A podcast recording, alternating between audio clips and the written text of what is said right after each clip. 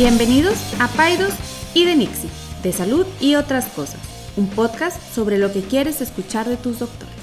Enrique, buenos días, ¿cómo estás? Bien, César, bien, buen, buen, buen miércoles de nuevo. Este, Estamos. ¿Cómo va la estoy cosa? ¿Bien? bien, bien, estoy, este, pues ya, o sea, ya con que no te dé COVID estás, estás del otro lado. Te decía que yo ando muy contento porque hace antier me tuve que poner ropa normal por primera vez en cuatro meses que no, que no traigo pitufo y me quedó, me quedó bien. Entonces, este fin de semana me voy a chiflar.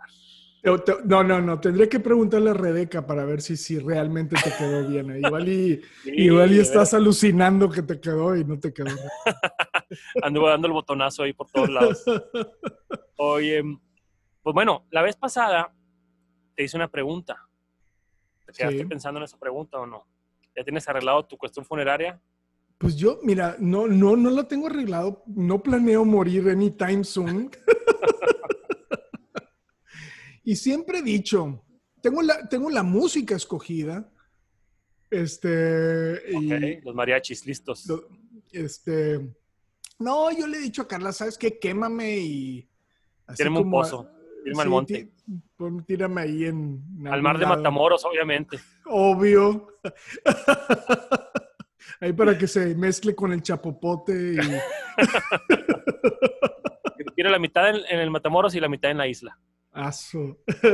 Oye. No, fíjate que, digo, eh, está levemente relacionado con el episodio de hoy, pero, pero ¿por qué te pregunté? Uno, porque es el- la muerte es un tema del que hay que platicar, del que hay que estar preparados, a como se puede estar preparado para eso. Y pues, o sea, obviamente esta cuestión de tener ahí tu cuestión funeraria en orden, pues bueno, es nada más un pasito que no es nada, ¿verdad? Pero, pero oye, qué, oye, qué caro está, ¿eh? El otro día me puse a, a ver, pues nomás para, pues para tener las cosas listas y así, pero no, hombre, no, no, no, no, no me sale. Si me muero, no me sale. Está muy caro. Pero es que, es que, es que si te cobran por, por cantidad de ceniza, tú, tú, tú sí, Sí, tú por sí- kilo. Tú sí le llegas al, al kilo y medio, hermano. porque- No, Yo- está carísimo. Millones de pesos. O sea, no, pues no. En serio. Pues sí, digo, con tu, tu lotecito para cuatro personas y este, No. tu servicio acá bonito y todo, en un panteón decentito, pues sí está caro. Sí está caro, este, hay que irlo ahorrando para ese momento. Pero bueno, Mira, mira, mira, oye, más, ¿te voy a hacer algunas? Dime. más, más caro que, que el rey ese que hizo el Taj Mahal, no, no creo que vaya a salir. No creo, no, tampoco tanto, pero hay uno que otro mini Taj Mahal ahí en los panteones de repente. Eh, Ese vato, tú sabes esa historia, ¿no? O sea, es- el construyeron el Taj Mahal, este vato se la, ese rey se la construyó a su esposa. Eh, y, ese, y él iba, iba a construir enfrente, no me acuerdo, eh, al lado, eh, enfrente del Taj Mahal blanco, iban a construir el Taj Mahal negro. Sí. Y los, y los, nunca pasó. Los, no, los súbditos dijeron, ¿sabes qué? Ya, basta. Basta, de- estás chifladito, este, como que a lo mejor traes la cola entre las patas con tu mujer y por eso le estás... eso- Pero no. Bueno, No sé, échame las preguntas. Pero bueno, ahí te va. Vamos a platicar algunos mitos sobre la muerte y lo que gira alrededor de la muerte. Es importante. O sea, nuestro podcast es de salud y, lo, y otras cosas. Y la muerte, pues si no se puede hablar de salud, si no se puede hablar de la muerte también. Entonces, pero más, a el, pero el tema es así como Ouija style o, o, No, no tanto. o muerte... Ahí van. Todavía te van las preguntas. Ya no te voy a interrumpir, échale. Ok. Oye, te voy a hacer primera pregunta. ¿Verdadero o falso? Cuando un paciente, un niño, o un viejito, una abuelita, tiene una enfermedad que limita la vida, o que también a veces la- malamente la llamamos enfermedad terminal, una enfermedad que limita la vida, un cáncer en una etapa muy avanzada o algo así. Lo mejor es no decirle que va a morir al viejito o a la niña, porque va a perder las ganas de luchar, ¿cierto o falso? Yo, yo siempre he sabido que la verdad siempre es lo mejor. O Te hará sea, libre. La verdad os hará sí. libres. Sí, la, la verdad, siempre decir la verdad es lo mejor. La realidad siempre es mejor que la imaginación y yo sí le diría, Esto es falso. sí es O falso. sea, es mejor sí. decirles, estás haciendo lo correcto. Vamos a platicar por qué. Y fíjate que es algo que está bien arraigado en nuestra cultura, ¿eh? O sea, no, eh, no decirles, este, no, no, eh, no, este, porque no, no les vaya a afectar, no les vaya a quitar las ganas de vivir y pues la verdad es que no es cierto y hay maneras para, para hacerlo, ¿no? Estamos a platicar de eso. Muy bien, vas bien. Voy bien. Segunda pregunta. Todos pasamos por las cinco etapas del duelo. A ver, ¿cuáles son las cinco etapas del duelo? Échatelas, de Cooler Ross. Te la bañaste. O sea, bueno, a ver, este. A en, ver. en- primera. enojo, enojo Ajá. Bueno, esa es la segunda. Ira. y in- in- incredulidad. Algo Negación. así, ¿no? Negación. Negación. Este. Enojo, incredulidad. No sé, este. Negociación.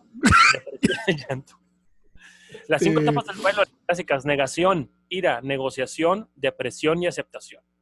Entonces la pregunta es, ¿todos pasamos por las cinco etapas del duelo? ¿Sí o no? No, yo creo que no.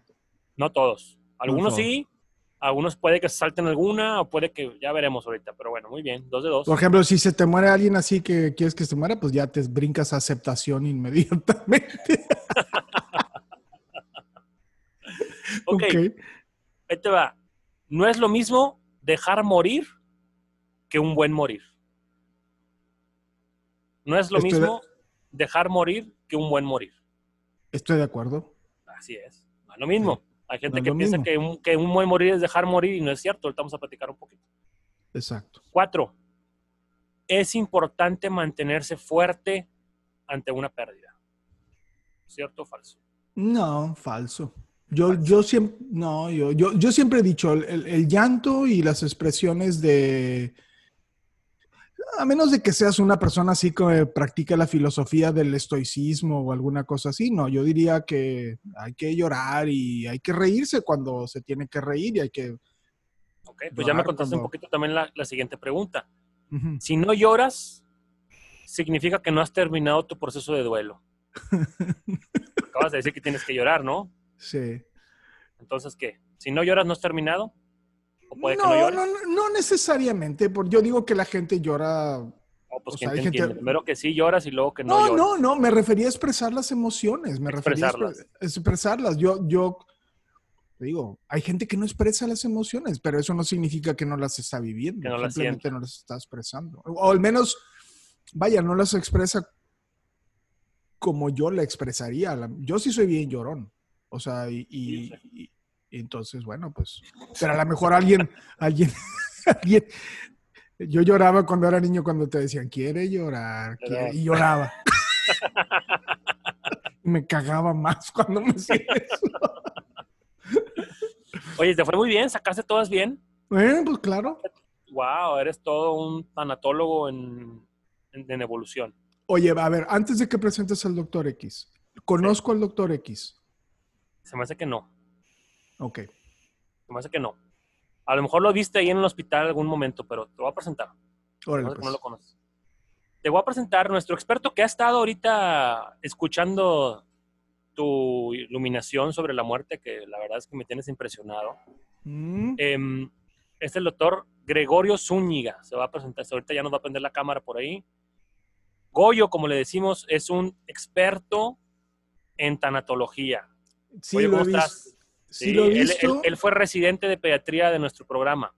Por eso a lo mejor lo has visto, lo conoces. No, pero es que yo lo conozco como The Undertaker. Así que Ya se murió, por cierto, el Undertaker. este, Goyo, fíjate, Gregorio Zúñiga, te agradecemos mucho, Goyo, que estés conectado desde Canadá. Él es faculty de la Universidad de McMaster en Canadá. Wow, este es nuestro primer este nuestro primer este invitado, Invitado internacional. internacional. Sí. Gregorio es, él es pediatra. Él fue egresado, él es egresado eh, con honores de nuestro programa de pediatría del Tecnológico de Monterrey. Tiene un máster en tanatología en España y tiene un fellowship o una subespecialidad en cuidados paliativos y del fin de la vida en el Hospital del Niño Enfermo en Toronto, Canadá. Y ahorita él es faculty, es profesor asociado de la Universidad de McMaster, que está en Hamilton, Canadá. Y la verdad es que es un máster de estos temas. Entonces, eh, pues eh, lo quise invitar para que platicara un poquito acerca de estos mitos y de... Mira, la verdad es que la, la- especialidad que tú y yo eh, ejercemos, tú Enrique, pues no hay muchísimo contacto con la muerte, pero sí lo hay, sí lo hay. A lo mejor más en la mía que en la tuya, pero sí lo hay. Y, pero en la salud en general lo vemos todos los días, todos los días nos llaman pacientes que acaban de, bueno, todos los días, pero muy seguido, que acaban de perder un ser querido, cómo le digo a mi esposa, cómo le digo a mi hijo. Entonces, creo que es algo que hay que platicar y Goyo, te agradecemos mucho lo que estés aquí con nosotros. Muchas gracias. Es bueno ver sus, sus caras otra vez. Este, de hecho, me tocó estar ahí de residente en algunos de los partos de Enrique. Ándale. Este, Mal y- aprendiendo seguramente es lo que hacía. yo, yo me enfocaba en la pediatría. Pero, pero sí, creo que, que como médicos eventualmente nos vamos a enfrentar a la muerte. ¿Sí? Aún así, eh, no como médicos, pero como humanos. ¿no? En nuestras familias, en nuestros amigos. Y, y siempre es un tema que la gente me pregunta, ¿qué le digo? ¿Cómo hablo? ¿Cómo, cómo? ¿Sí? Eh, muchas veces hay gente que me habla me dice, ¿cómo le doy el pésame? Sí. Cosas tan sencillas que nadie nos ha dicho cómo dar el pésame, ¿no? Y, y a y a veces hay unos errores garrafales eh, que, que, que por la- los nerviosismos y todo, eh, pues uno llega al funeral y da un abrazo y dice felicidades, ¿no? ¡Oh! en vez de decir lo siento mucho, ¿no? Este, pues por los nervios, porque estamos acostumbrados a que cuando abrazas es por algo bueno, ¿no? No por algo malo. Eh, entonces muchas veces es, es un tema que, que para muchos es incómodo, pero pues es parte de, de la vida, ¿no? Y ahora con, con todo lo que ha estado pasando con COVID, es un tema que todos, y los niños incluidos, están escuchando todo el tiempo, ¿no? Así es. Creo que hablar del tema es algo que nos puede ayudar a, a- a, pues, a quitar un poco esos miedos, ¿no? Oye, Goyo, eh, em, esto a lo mejor lo va a editar Enrique, pero ¿no tendrás por ahí unos audífonos con micrófono, con tipo audífono no tienes? Sí. Pero sí se escucha, se escucha muy bien, ¿eh? Sí, pero se me hace que se, se- algunas cosas no se entienden así al 100 de lo que está diciendo. Dame un segundo y me conecto. Luego que esto lo editamos, no te preocupes. Ahorita, ahorita abrimos. No, no, lo voy, no lo voy a editar, ¿eh? ¿Tú crees Ah, que yo trabajo para, ¿tú crees que yo trabajo para ti o qué? Después de que te consigo el invitado, cabrón, Aparte, aparte internacional. Aparte Listo. internacional. Tú estás ahí echado te- tus laureles, nomás te traigo yo el jale. A ver, ahí es- Ah, escucha Ya- mucho mejor. Ya se escucha Buenísimo. mucho mejor. Sí, se escucha Perfecto. mucho mejor. Sí, para, para que se lo entienda bien lo que dice. Ok, entonces ahorita, ahorita vamos a, a- a agarrar el, el hilo. Em, no estoy viendo. ah, ok, dos, tres. Oye, güey, entonces, o sea, es bueno hablar con los. Vamos a hablar de los niños ahorita. Digo, yo sé que vamos a pasar por todas las etapas, pero el primer mito fue que, pues, a los niños que, que están cercanos a la muerte, em, o que están, a- a- incluso no nada más es que vayan a morir ellos, también es cuando va a morir algún familiar. Oye, a veces no le digas que se murió su abuelito, está muy chiquito, ¿para qué le dices? Dile que ande de viaje. O, este, cosas, o también para los, para los pacientes eh, ancianos, no le digan que murió su esposa, díganle que siguen al hospital.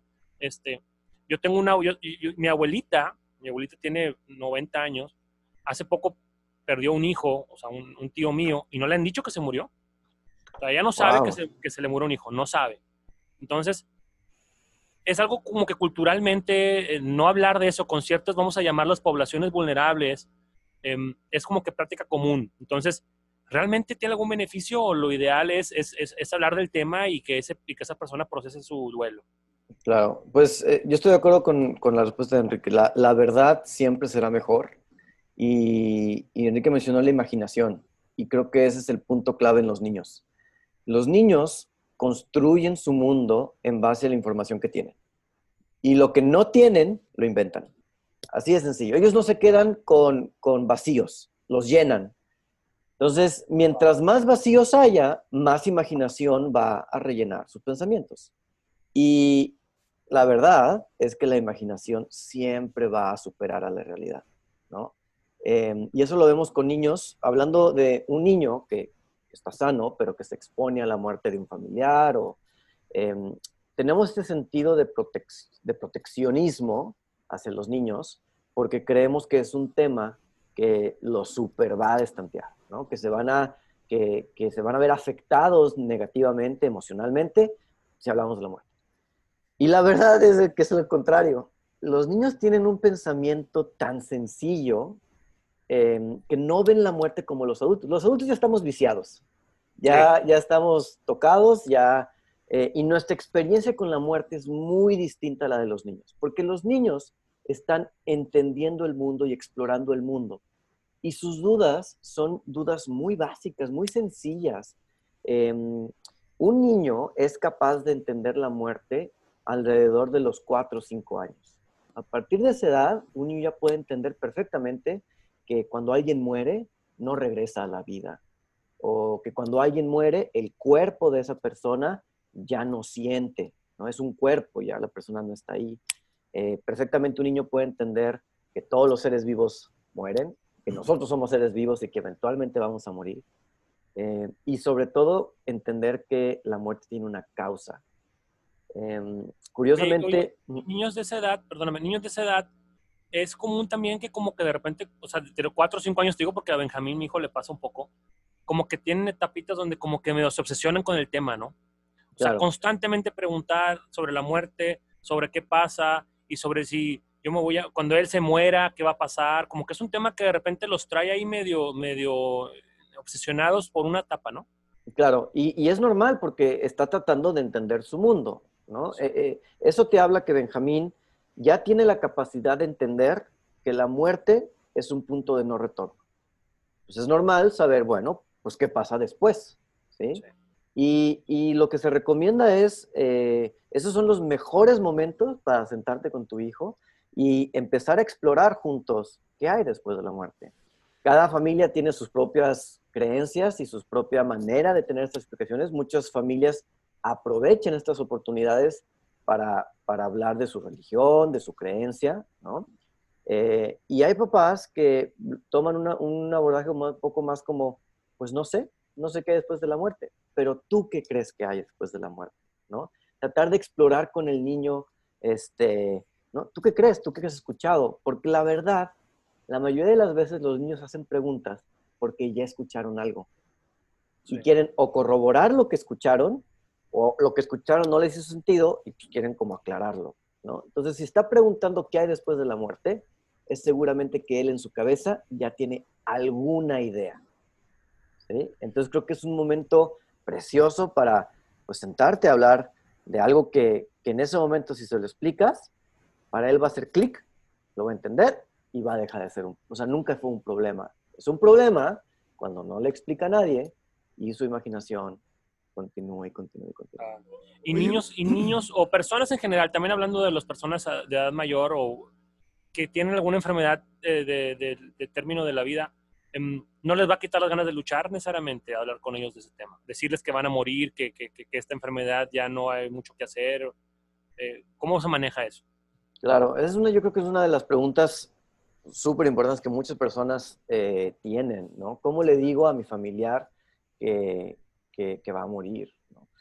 Em, partiría yo de dos, dos perspectivas. Una, hay personas que, sobre todo las personas de, de mayor edad, que, que por algún tipo de, su enfermedad de base o el problema que estén teniendo, no pueden tener la capacidad de entender. Por ejemplo, una persona con Alzheimer o, de ese sentido, pues es más difícil poder explicar algo y, a lo mejor eso lo, olvida. Pero estamos hablando de, alguien que tiene la capacidad de entender dónde está. Eh, yo lo que siempre les digo a, las familias es, em, ¿tú qué crees que tu familiar piensa? Y y una vez que nos ponemos eh, como desde la perspectiva del enfermo, pues el enfermo no es tonto, ¿no? El enfermo conoce su cuerpo, el enfermo está viendo que el, tratamiento no está funcionando, ¿no? El enfermo sabe que, ¿no? A veces ni siquiera queremos utilizar palabras como cáncer, ¿no? Ay, tiene una bolita, tiene un tumorcito, ¿no? Y el papá, pues, entra al consultorio y afuera de la placa dice, doctor fulanito Reyes, oncólogo, especialista en cáncer. Exacto, ¿no? O sea, como que, ok, no le digas que es cáncer, pero entonces, ¿por qué estoy viendo al especialista en cáncer, no? O sea, los pacientes no son tontos, los pacientes saben. Eh, se crea esta cosa que se llama conspiración del silencio, donde yo pretendo y como que hago que no sé, y el paciente pretende y hace como que no se entera. Porque como que eh, para los dos es, porque también el enfermo es muy común que quiera proteger a sus familiares. no quiero, no quiero hacerles saber que yo sé porque los voy a preocupar. Y es lo mismo con los familiares. Los familiares también dicen, no quiero que se entere porque se va a preocupar de más. Y entonces los dos viven pretendiendo que nadie sabe cuando los dos saben. Wow. Claro, claro. Y es muy común. Entonces, eh, yo, yo, lo mejor que se puede hacer es tener una, una conversación abierta. Eh, la mayoría de las personas y lo que hemos aprendido de cuidados al final de la vida es que las personas prefieren prepararse. Claro. La única manera de prepararse es sabiendo. ¿no? Oye, Goyo, yo, yo me quería regresar un poquito y, y- y la verdad me encanta el tema y ahorita es, eh, eh, este, platicaste ahorita el tema de la religión como la explicación a este suceso biológico que ocurre en todos los seres vivos, ¿no?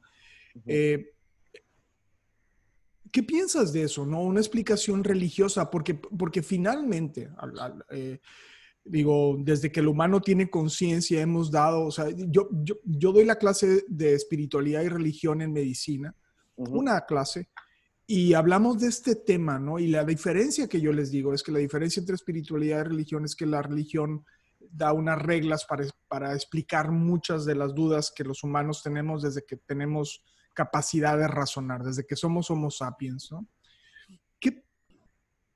Pero al final del día es algo no probado, ¿sí me explico? O sea, es- es- está en el terreno de la imaginación, ¿verdad? Y no quiero ofender a nadie, quiero ser muy respetuoso con esto que estoy diciendo, pero, pero eh, cuando alguien le dice a un niño, no, pues tu hijo, re- mi abuelo reencarnó y ahora probablemente sea un conejo o algo así, o está sentado en el cielo con Diosito. Son, son, están en el, en el espectro de algo no, no lo Comprobable. podría co- comprobable. Ese es el punto, ¿no? ¿Qué piensas de eso?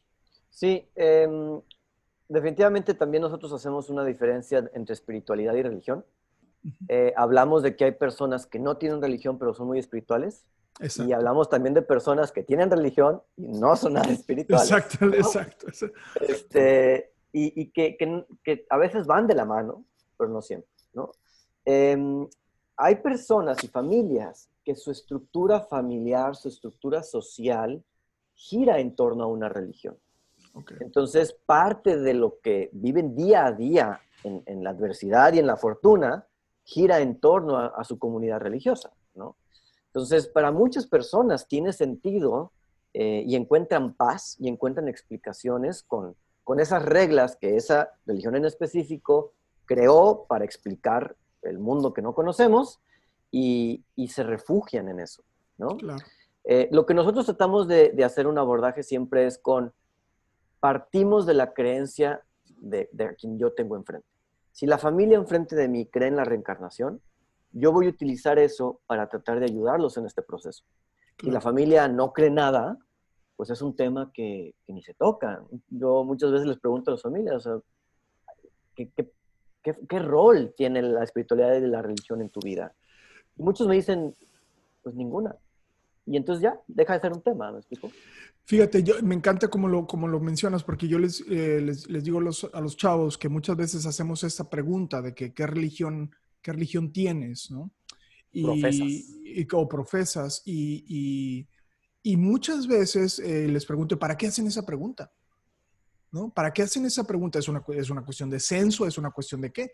Y entonces es muy interesante y les digo, y es precisamente para que nosotros, los que eh, somos privilegiados con esta, con esta relación médico-paciente, podamos ayudar a los pacientes precisamente en base a su contexto, ¿no? O sea, el, el saber qué religión es te permite tener un contexto mucho más cercano con el paciente y poder ayudarlo mejor, aunque tú no sepas nada de la religión, ¿no? Aunque tú Sí. sepas, eh, no sabes nada, y puedes inclusive estar, como, o sea, en contra, no sé, ¿verdad? Digo, a veces es difícil mantener eso aislado también, pero, pero me encanta, me encanta como lo mencionas. Perdón, perdón por interrumpir, pero bueno, adelante.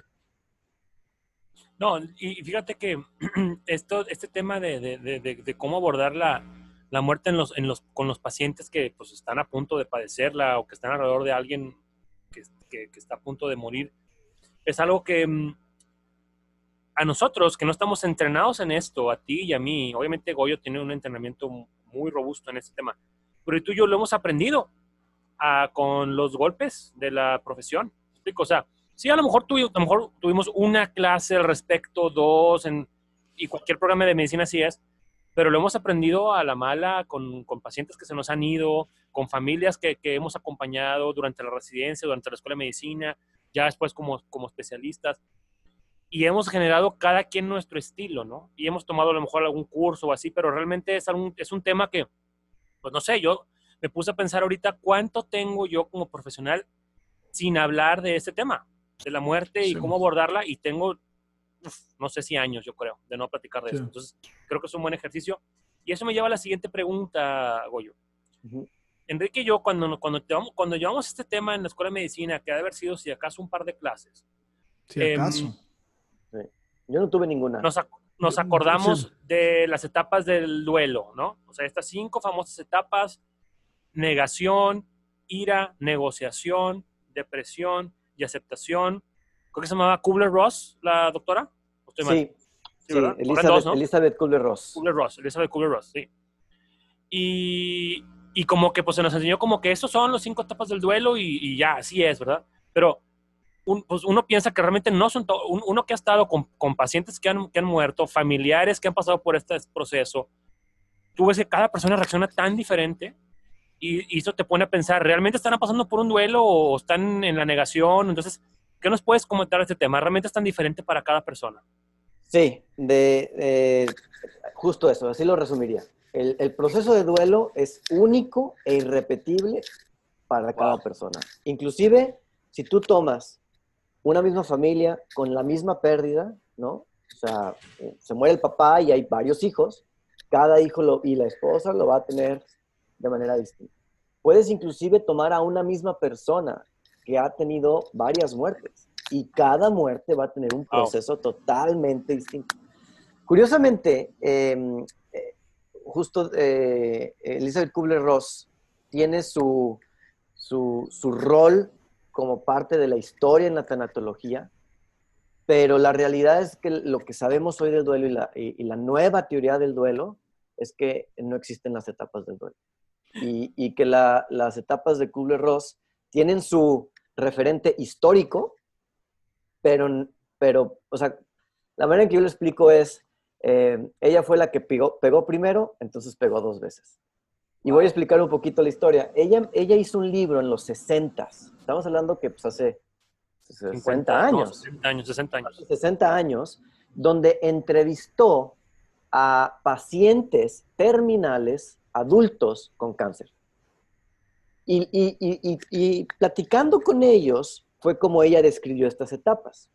Entonces, lo primero que, que se cuestiona es, en su libro donde describe estas etapas, este, en primer lugar, no hay ninguna persona que esté muerta, ni nadie que esté en duelo. Eran puros pacientes vivos terminales. Entonces, no entrevistó a nadie que había perdido a alguien.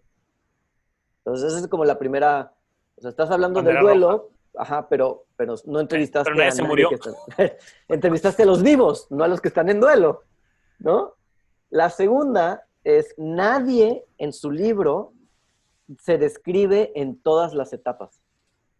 Habla de la negación y habla de un paciente y de un caso. Y habla de la ira y habla de otro paciente. O sea, nunca describe a alguien Wow. que, que cruce por todas las etapas. La pregunta es, ¿por qué se hizo tan famosa? Eh, resulta que fue la primera, ah, no fue la primera en hablar sobre el duelo, pero fue la primera en que escribió un libro con lenguaje no médico. Todas, todas las demás teorías pues estaban en, en revistas científicas, donde la persona común no tenía acceso a esta información. Entonces ella escribe un libro con un lenguaje coloquial que se vuelve un bestseller y entonces todo el mundo dice, esta es la mejor cosa desde el pan, ¿no? Entonces Wow. eh, se, hizo, se hizo famosa porque fue la primera y porque fue como quien, quien, quien lo hizo como, lo trajo al mainstream, ¿no? O sea, hizo que, que y, y se le reconoce, porque gracias a ella se empezó a hablar del duelo, ¿sí? Pero la Oye. realidad es de que ya no, ya no se usa su teoría en, en la actualidad. Y, y ahorita, o sea, ¿Hay alguna teoría prevale que, que prevalezca o es simplemente cada quien lo vive diferente y hay como que algunos patrones nada más? Sí, hay, hay, de entrada, no, lo mejor que podemos decir es un duelo, en un duelo no hay normalidad. No podemos decir que algo es normal y que algo no es normal en el duelo, porque el duelo es dependiente de la cultura, es dependiente de la persona, es dependiente de la sociedad en la que sucede. ¿no? Entonces, eh, el tipo de duelo en, una comunidad ultraortodoxa judía va a tener un significado y un contexto totalmente distinto a el duelo en una comunidad africana, ¿no? O en un duelo en un cristiano, o en un duelo en una persona atea, o en un duelo en una, en una comunidad mexicana o canadiense, ¿no? O sea, lo que es normal es tan distinto en cada lugar que es muy difícil poder decir, esto es normal o esto no. Oye, Goyo, perdón que te interrumpa, y, pero yo quizá a lo mejor eh, lo que yo entendía de esto, y a lo mejor estoy total, y seguramente estoy totalmente equivocado, era, era que podía establecer como un límite de patología. O sea, es, no sé, voy a decirte una tontería. Es que ya tienes un año vestida de negro, ya, estás loca. ¿Se me explico ya? Get, get over it, ya se murió este vato. Este, ¿Qué piensas de eso? O sea, es, es pues justamente lo del año es, es, una práctica en ciertas culturas y religiones donde no es porque tú estés en duelo, sino porque tu sociedad te obliga a vestirte de negro durante un año. Y es lo normal. Estar feliz y contenta y tu proceso terminó y sigues vestida de negro porque pues no se cumple el año todavía, ¿verdad? Exacto. Entonces, eh, lo que sí, y, y justo el clavo es, la diferencia que hacemos es cuando hablamos de un duelo complicado o un duelo patológico. El, el, sí, sí, hay tal cosa como un duelo patológico, entonces. Sí, el, término correcto es duelo, complicado. Complicado. Y, y, y lo, como lo extrapolamos, ¿no? Es eh, como cuando hablamos de ansiedad o de depresión, ¿no? Es normal que yo esté triste por cosas que suceden en la vida. Es, es lo esperado. Es, es normal que, que, a veces me dé miedo, que a veces tenga ansiedad y preocupación. Así como, como Enrique dijo, hay, hay momentos para reír y hay momentos para llorar.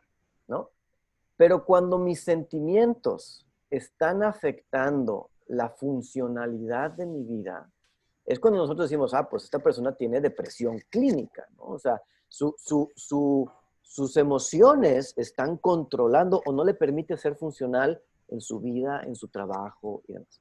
Lo mismo con el duelo, ¿no? Cuando, cuando la reacción del duelo sobrepasa y no permite que la persona pueda tener una funcionalidad en su vida, es cuando hablamos de duelo complicado. No tiene que ver tanto con las prácticas del duelo, sino qué tanto el duelo te está limitando a tu vida. Y es cuando hablamos de un duelo complicado. Oye, y es justo decir, o sea, hablar de duelo cuando no hay una muerte involucrada. O sea, ya, ya, ya ves que es muy común que digamos, no, este, pues se divorció y está en duelo o perdió a su mejor amigo, o sea, vaya, no, no algo de muerte, sino que algo, algo que haya una pérdida. Esa es la palabra, creo, no sé si estoy equivocado, pero ¿se va a hablar, de duelo cuando nadie se ha muerto? Sí, de o, hecho. O, cuando se te cae el pelo o algo así. Sí, también. Es una pérdida muy dolorosa. Enrique todavía eh, no, no, lo acepta. No lo acepta. Estoy, en, estoy en duelo. y, y complicado. Eh, sí, justamente el duelo es la reacción natural ante cualquier pérdida. Y la intensidad del duelo, o de cómo sentimos el duelo, está relacionada con la intensidad de la pérdida. Un ejemplo muy claro, hay gente que le llora más cuando se le muere su perro que cuando se muere su hermano. Porque a lo mejor con el hermano no se hablaban desde hace 15 años. Y el perro es esta compañía de todos los días. Entonces, lo que pierdes y qué tan importante es esa pérdida es lo que determina qué tan intenso es. Hay gente que su trabajo lo es todo y si llegara a perder su trabajo es más devastador que la muerte de alguien.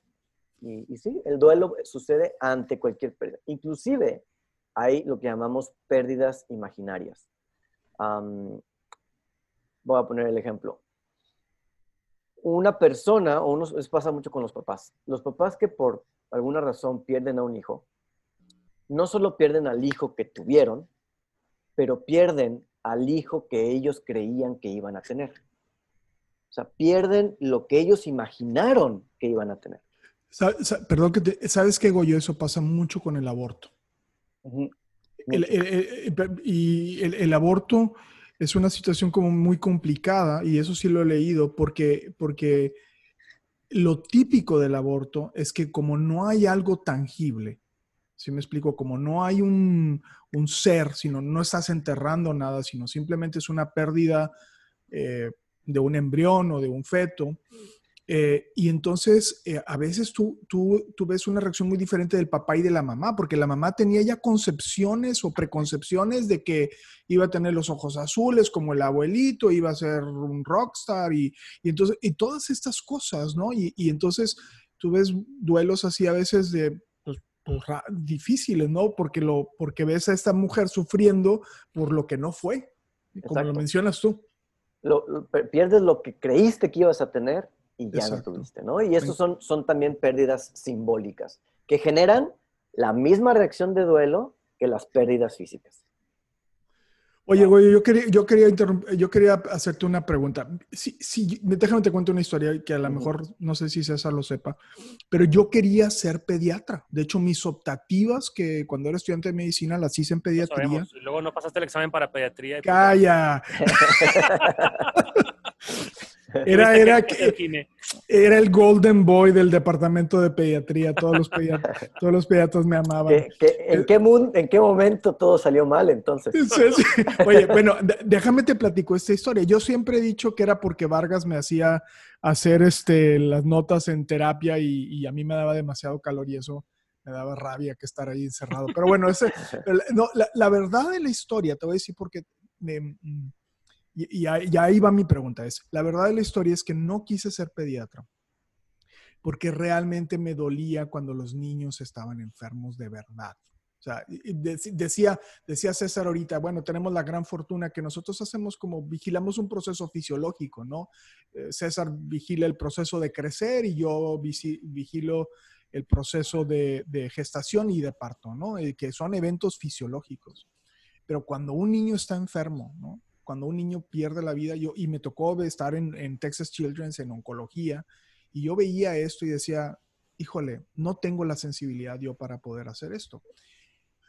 Lo cual me lleva a la pregunta, la, lo que te, la pregunta que te quiero hacer es, eh, ¿por qué escogiste tú esto? O sea, ¿qué te llevó a escoger esto y cómo te mantienes sano ante, ante, ante ese dolor? Porque, pues sí, o sea, sí es innegable que la muerte es, es un parte de la vida y, y gracias, al, gracias a Dios que tenemos a gente como tú, pero ¿qué te hace escoger esto? ¿no? Yo conozco a varios médicos que dicen, yo voy a, yo voy a escoger esto, voy a- no, no me voy a preocupar por curar ni por pre- eh, prevenir, sino por, por ver la muerte. ¿Qué, qué, qué, qué, qué nos dirías de esto? Se me hace tan interesante, ¿no? Sí, creo que son dos respuestas. Voy a, voy a contar también una historia, la versión ultra corta de, de por qué hago lo que hago. Eh, la, la- la respuesta rápida es la vida me llevó. Llegó un punto en el que de- lo, lo hice por convicción, porque me di cuenta que esto es lo que quería hacer. Pero para llegar a ese punto fue la vida y eventos en mi vida que en su momento no parecían conectados entre sí, pero viendo hacia atrás todo tenía sentido.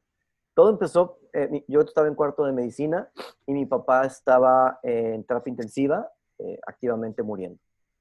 Y, mi idea, yo me fui a dormir con la idea de vamos a operar a tu papá, va a pasar a terapia intensiva después de, de- de la cirugía para recuperación, pero seguramente en la mañana lo vas a ver en cuarto, no en terapia.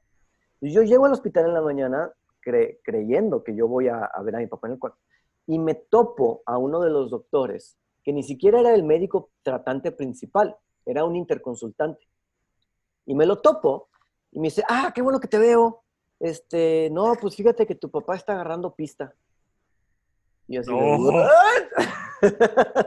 No, no, no, no. Are No, no, you no. serious? No, no, no, no. no, en no, medio no. del pasillo, No, Pues, con lo- así como, ah, sí, ahorita me acordé, tu papá está muriendo, ¿no? Y no solamente te lo digo así, o sea, está... ¿Y esas son las palabras que utilizó? Esas las tengo grabadas, tu papá está agarrando pista.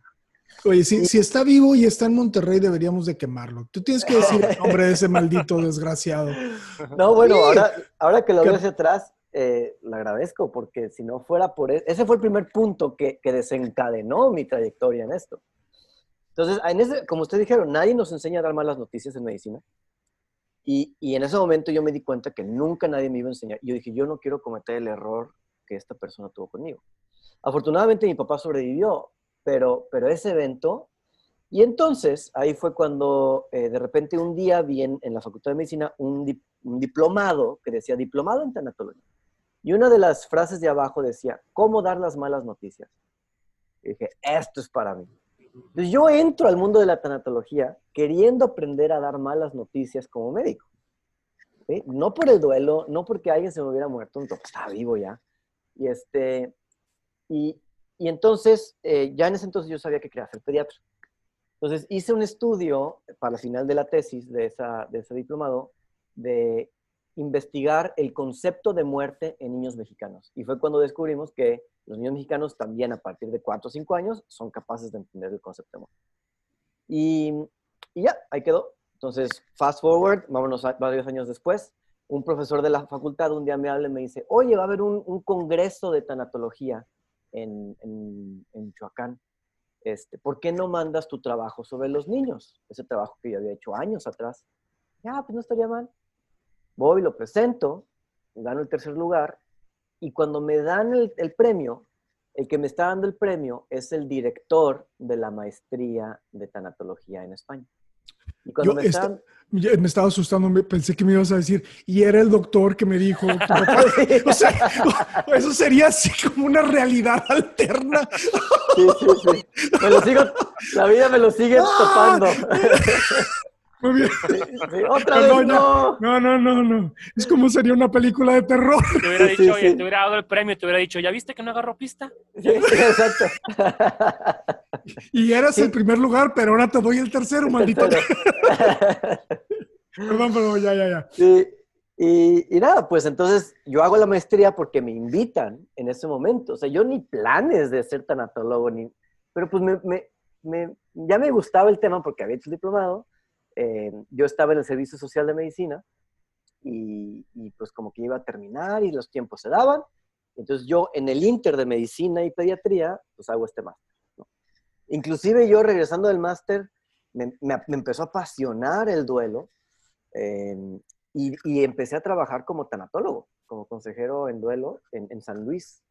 Y en algún momento hasta consideré no hacer especialidad porque pues, la verdad vi un nicho que, y, y la, sabia, la sabia de mi esposa, Mariana, eh, como que me dio dos, tres cachetadas guajoloteras y me dijo, a ver, si tú te, te, diste cuenta con tu historia de que los médicos no tienen esta formación, ¿por qué no continúas el camino en la medicina y traes estos conocimientos y tratas de mezclarlos? Claro. Entonces, en su momento yo decía que yo quería ser oncólogo, oncólogo pediatra porque yo entendía que como que era el mejor nicho para poder juntar los dos mundos. Ahora ya veo que estaba equivocado, pero eh, en ese momento el otro punto es yo necesitaba dinero. Tenía que mudarme a Monterrey a hacer pediatría y no tenía un quinto. Me acababa de casar, estaba rotísimo, ¿no? Todavía pagando deudas de la luna de miel y cosas así, y teníamos que mudarnos. Entonces mi esposa, una vez más en toda su sabiduría, me dice, ¿por qué no das un curso de tanatología? A las voluntarias de AMANC. AMANC es la Asociación Mexicana de Apoyo a Niños con Cáncer. Juntas la lana y nos vamos. Yo, pues, una idea. Yo llegué a AMANC, presento la propuesta, las voluntarias se apuntan, yo doy mi curso de tanatología para las voluntarias, me dan mi lana y me mudo a Monterrey. En el R1... Eh, eh, nuestro contacto para darnos cursitos ahí a ver de qué se nos ocurre, porque también andamos medios rotos ahorita. Sí. pues, pues funcionan. Este, y, y entonces yo, está, yo estaba en Monterrey, ya de residente en pediatría, me, me, llega un mail de repente de que, ah, soy la doctora Silvia de Cuidados Paliativos en San Luis.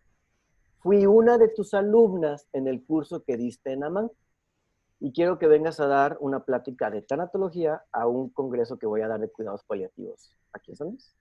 Entonces fui a, a, dar, a dar la plática y el último día había, eh, era un día especial de cuidados paliativos pediátricos. Entonces dije, Ay, pues ya estoy aquí, pues voy a verlo, ¿no? Este, y entonces, estando sentado ahí y escuchando sobre cuidados paliativos, en ese momento, ahí fue cuando todo hizo clic. Ahí fue cuando dije, esto es lo que quiero hacer. La verdad, digo, eh, respeto mucho a mis colegas oncólogos, pero a mí me da mucha flojera las quimios, las radios. La... Esa es la parte que no disfruto. Lo que disfrutaba en realidad era pues, las conversaciones difíciles, ayudar a la familia, ¿no? Y la manera en que lo veo es, las familias están pasando por un momento terrible, ¿no? probablemente el peor momento de sus vidas. Entonces mi pensar es, si yo puedo ayudar a que ese momento sea por lo menos menos terrible, pues estoy dando un beneficio, ¿no? Y, entonces eso viene a mi, a mi otra, la otra pregunta, ¿cómo me mantengo sano? Em, de entrada, uno de los grandes mitos de cuidados paliativos es de que solo vemos pacientes terminales. Y, y sí, sí vemos pacientes terminales, pero no es lo único que vemos.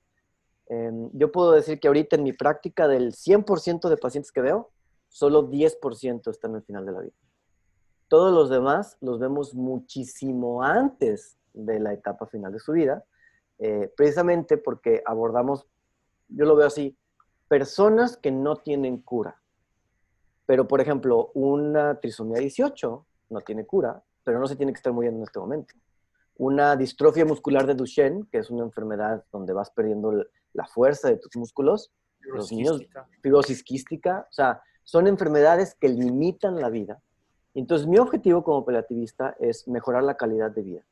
No importa si estás cerca o lejos de tu muerte, hoy, si podemos hacer una mejoría en tu calidad de vida, pues lo voy a hacer. Entonces, ¿qué me mantiene sano? Pues, pues creo que, también me toca ver mucho de los frutos de lo que es acompañar a una familia en su enfermedad y cómo, pues sí logramos mejorar la calidad de vida eh, antes y durante el proceso de la muerte, ¿no? Entonces, em, pues eso es un poco así como, como que no todo lo que veo es muerte.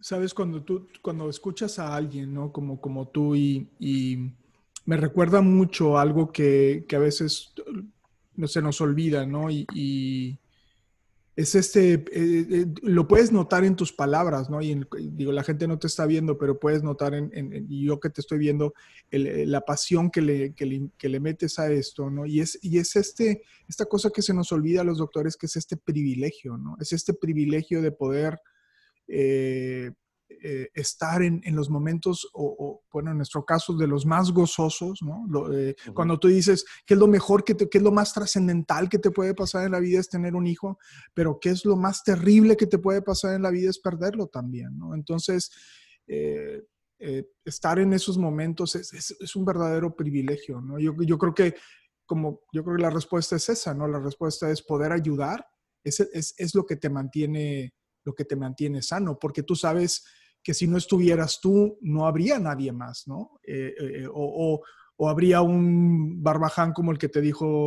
Diciendo que la gente está agarrando pista. no, y es bien común, eh, o sea, a lo mejor no con ese tipo de comentarios, pero vaya, digo, estoy seguro que Enrique también tiene historias similares de, cuando nos estuvimos formando, de cómo algunos médicos, y, créeme que nadie lo hace con una mala intención, o sea, también tengo ejemplos de, de palabras muy desafortunadas que escogemos a veces, de no escoger el, área adecuada, de hacerlo en el pasillo, de no hacerlo en el mejor momento, porque pues es el momento donde está la, peor situación de salud. O sea, se hace lo que se puede con lo que se tiene para esas personas que, está, que están ahí dando esa noticia. Em, gracias a Dios, tú y yo, bueno, no hablo por mí, yo he tenido, em, aunque no he tenido yo una formación formal, algo formal, Em, me ha tocado tener muchos buenos ejemplos, muchos buenos ejemplos en mi formación. Goyo siendo uno de ellos, o sea, cuando Goyo fue residente abajo de mí, pero ya traía el máster de tanología, ya, ya lo consideramos el tanatólogo, y, otros especialistas con los cuales yo vi cómo dar una mala noticia, cómo manejar con el niño, etcétera. Y pues bueno, algo se te pega, pero, pero, cuando en un ambiente en, el que la práctica no, no, es la, no es la mejor, pues también se te pueden pegar prácticas que no son las más adecuadas. Exacto, no, y seguramente yo digo, no, no quiero sonar soberbio y seguramente yo la he regado una infinidad de veces y he dicho cosas que no debería de haber dicho. Pero yo, fíjate que yo, eh, bueno, digo, no sé si yo lo sepa, también fui director de departamento clínico por un buen rato. Y la gran mayoría de las quejas que yo tenía no tenían que ver con impericia o con negligencia, tenían que ver con problemas de comunicación. Entonces yo les digo, a los, ch- siempre. les digo a los chavos, y, y todas las quejas empiezan con yo siento, yo, eh, cosas que no son ni siquiera tangibles, no, no, no es me amputó la pierna equivocada, no, no, bueno, no, eso sí sería grave, pero tiene que ver con una cuestión, eh, con una cuestión eh, así de comunicación, de, de- de percepción, vaya. Entonces, yo les digo a los chavos que, que nosotros los médicos creemos que somos grandes comunicadores y somos muy malos comunicadores. Y, y- voy a diferir un poquito con César o no, pero creo que curricularmente debería de estar como, o sea, debería ser de las clases más importantes que debemos de llevar, o sea, Ah, comunicación. claro, no, no estoy de acuerdo contigo. Pero, pero, Sí. pero no, no, no. am, Lo que me refiero de, en lo que difiero es, es que mucho del aprendizaje que nosotros tenemos en relación a cómo nos comunicamos es por imitación. Sí. Y, y, de- y- y- y con todo respeto para mis colegas que me anteceden, es, eh, y lo veo, ¿no? Hemos hablado de, por ejemplo, cómo los doctores regañamos a los pacientes para motivarlos a hacer el cambio cuando se ha- científicamente se ha comprobado que eso no funciona. Y eso es nuestro go-to. O sea, tú escuchas al doctor regañando al paciente para que haga lo que tiene que hacer. Y eso no funciona. Entonces, claramente somos los peores comunicadores. A mí, a me ha tocado, me ha tocado ver médicos que tienen, papás que tienen una pérdida de un bebé recién nacido, por ejemplo, y el comentario es, no te preocupes, recuperas de esto y al rato tienes otro. Sí. O sea, ¿cómo vas a decir eso ante la pérdida Sí. de un hijo, verdad? No, O sea, no, no, sí. es, es irreemplazable. Por más, un, claro, por más que tengas ocho más, así siempre es. vas a tener ese que, no, que ya no está Así contigo, es. ¿no? Y, y- y no es que el doctor sea un maldito y que, que, que onda con él, que es un, es un malvado, no, simplemente, pues es la manera que él, eh, en su entender, pues es, pues tienes otro, ¿verdad? O sea, no te preocupes, pero vaya, pues es, es lo importante y por eso la intención de platicar de esto y lo- es, es- es lo importante de este tema, porque aunque no veamos tanta muerte, Enrique y yo, eh, que sí la vemos como quiera, pero vemos pérdidas de otros tipos, niños que se enferman, eh, personas que, mamás que tienen abortos, es más, las mamás que no se pueden embarazar, Enrique. Estoy Sí, seguro claro. que también tienen un duelo bien importante eh, de, de eso que platicábamos hace rato, de lo que no fue, de lo que no va a ser. ¿no? Pero ya, ya, ya nos tardamos un poquito más de tiempo y qué padre, está bien, de, de- de lo que normalmente nos tardamos porque es un tema muy interesante.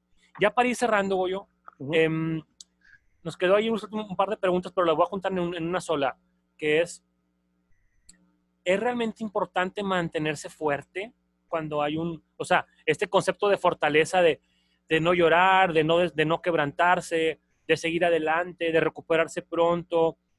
O, o- o- está bien que a, a cada persona darle su espacio y que, y si quiere llorar, que llore, y si no quiere llorar, que no llore, y lo que se tenga que tardar, y el chiste es acompañarlos.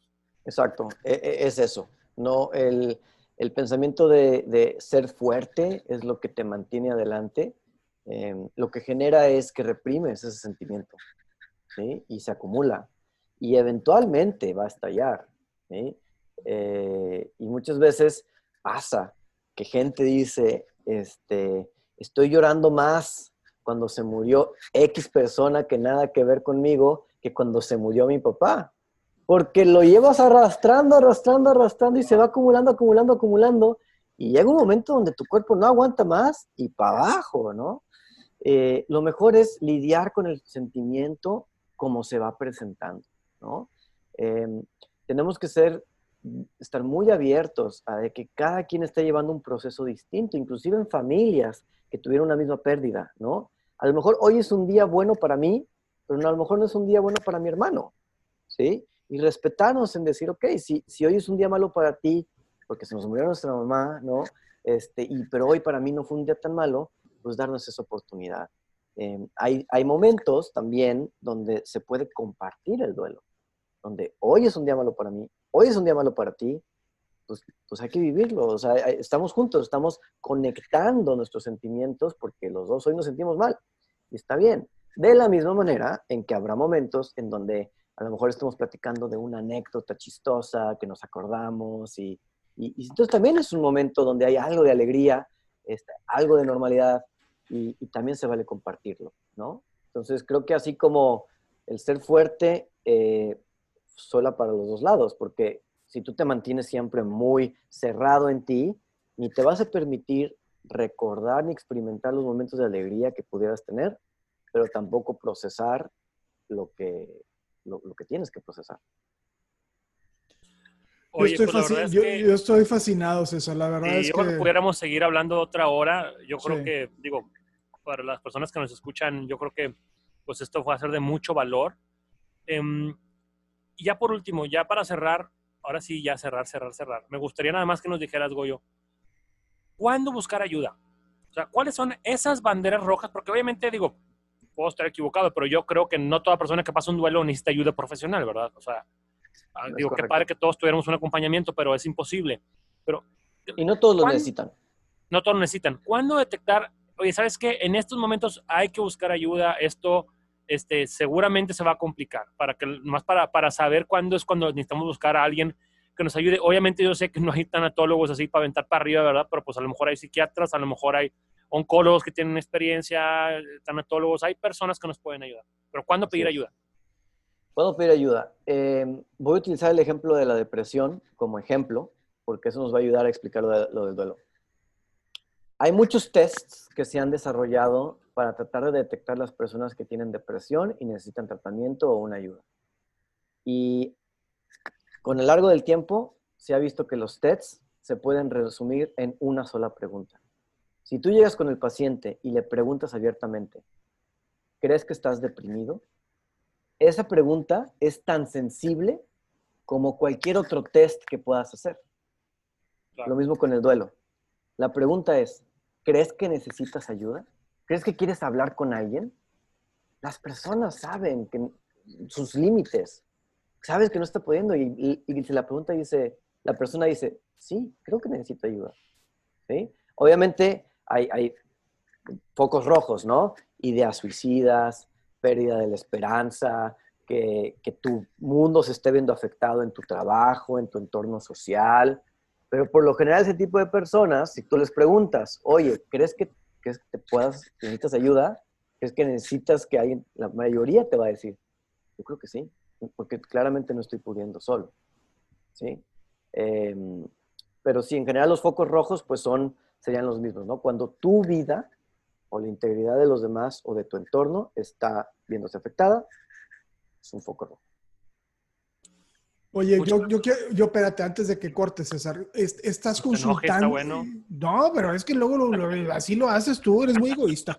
Oye, oye, oye, no nada más, no, una, yo, perdón, estoy bromeando, pero este, ¿estás consultando en línea? ¿Hay, hay, eh, eh, ¿Consultas a gente de México? ¿Vas a regresar a México? ¿Te vas a quedar allá en McMaster? ¿O qué, cuál es el plan? Sí, mi plan ahorita sí es estar en McMaster, eh, porque trabajo como paliativista pediatra en, un equipo de, de, paliativos pediátricos aquí en el hospital pediátrico. Este, pero pues, tengo muchísimos contactos en México con los cuales todavía tengo este, eh, contacto. Por ejemplo, puedo hablar de que existen varias asociaciones en México de tanatología para que las personas que nos están escuchando y quieran saber un poco más. Específicamente en Monterrey está la Fundación Elizabeth Kubler-Ross, este, y la pueden googlear así, Fundación Elizabeth Kubler-Ross Monterrey. Con todo y que no es, con todo y que no es lo que pensamos. sí, no, digo, como les digo, Kubler-Ross es la pionera y siempre se le va a reconocer y, y agradecer. Este, claro. Pero, pero la fundación es increíble. Eh, yo trabajé con ellos estando en Monterrey. Eh, en otras asociaciones más a nivel nacional está la Asociación Mexicana de Tanatología, AC o AMTAC. Eh, está el Instituto Mexicano de Tanatología, todos estos son googleables. Eh, y eh, también me ha pasado que hay gente que encuentra tanatólogos porque literal googlean tanatólogo Monterrey y, y, lo que encuentran, ¿no? Pero acercarse a las fundaciones creo que es, es lo mejor. Si nos escuchan de otros lados de la República, pues estás en Querétaro, pues literal googlea Tanatología Querétaro. Estoy seguro que va a haber alguna asociación local eh, que, que, puedes acercarte y te pueden ayudar. Pues muchas gracias, Goyo. ¿Tienes alguna red social donde compartes información o no? Eh, sí, en mi, Insta en mi, en, mi, Instagram, este, que es arroba guion bajo Gregoyo, pues, eh, como Gregorio, Goyo, Gregoyo, guion bajo Gregoyo en, en, Instagram. Y ahí comparto cosas sobre cuidados paliativos, sobre el duelo, este, e información relevante. Muchas gracias. Pues bueno, pues la verdad es que yo creo que fue una, fue una, una charla bastante, bastante interesante. La verdad es que eh, con todo y que es el tema de la muerte y del duelo y todo, yo creo que, digo, aparte me la paso muy bien siempre que platicamos con Goyo. Este, te agradezco mucho tu tiempo. Yo sé que no es fácil estar allá, tienes mucho trabajo, estás en una universidad y un hospital muy importante a nivel internacional. Te agradecemos el tiempo. Este, y pues bueno, Enrique, pues ¿cómo viste? Súper bien, este, Goyo, mil, mil gracias por, por este, ser amigo de César. Yo sé que debe haber sido muy difícil para ti toda tu residencia. No, solo fue mi amigo, fue mi jefe. No, no, no, Dios mío, o sea... Te podrás, te podrás imaginar. Si, si, quieres hablar conmigo para tu duelo, pues bueno, ya sabes, me puedes marcar. Este, no, no, no. Eh, tengo yo una afinidad por los pediatras. Este, te digo que la gran de mis, todos mis amigos son pediatras. Los gines me caen medio gordos. Entonces, este, pero no, gracias, gracias por, por, gracias por darte este tiempo. No, hombre, al contrario, gracias por, por enseñarnos y por, y, por eh, eh, contagiarnos de tu pasión. La verdad es que son, escuchar a médicos así realmente me, eh, literal, me emociona mucho y le agradezco a César que haya tenido la genialidad de poderte invitar. Este, te felicito muchísimo y, y bueno, pues que un mexicano. Mucho éxito por allá. Muchas gracias. Nos, enorgullece que estés por allá y que estés allá rompiéndola allá en el extranjero, poniendo el nombre de México en alto. Y pues bueno, saludos a todos los que nos escuchan. Goyo, muchas gracias. Nos vemos la próxima semana. Los invitamos a que nos sigan y que sigamos la conversación a través de las redes sociales, a través de nuestras cuentas de Instagram, arroba DR Saldívar y arroba pediatra-cesar Lucio. Por ahí vamos a seguir platicando el tema. Platíquenos ustedes cuál fue su experiencia con, con, el duelo, si también tuvieron algún doctor que les dijo que estaban agarrando pista o que mejor tenían otro después, pues bueno, compártanlo, porque eso también nos ayuda a, aprender de todos. Y pues bueno, nos vemos la próxima semana. Muchas gracias. Gracias. Gracias. Bonito día. Felicidades. Ninguna opinión o consejo de nuestros anfitriones o invitados sustituye la valoración médica o representa a nuestra institución universitaria o de salud. Declaramos que no tenemos conflictos de interés. Hasta la próxima.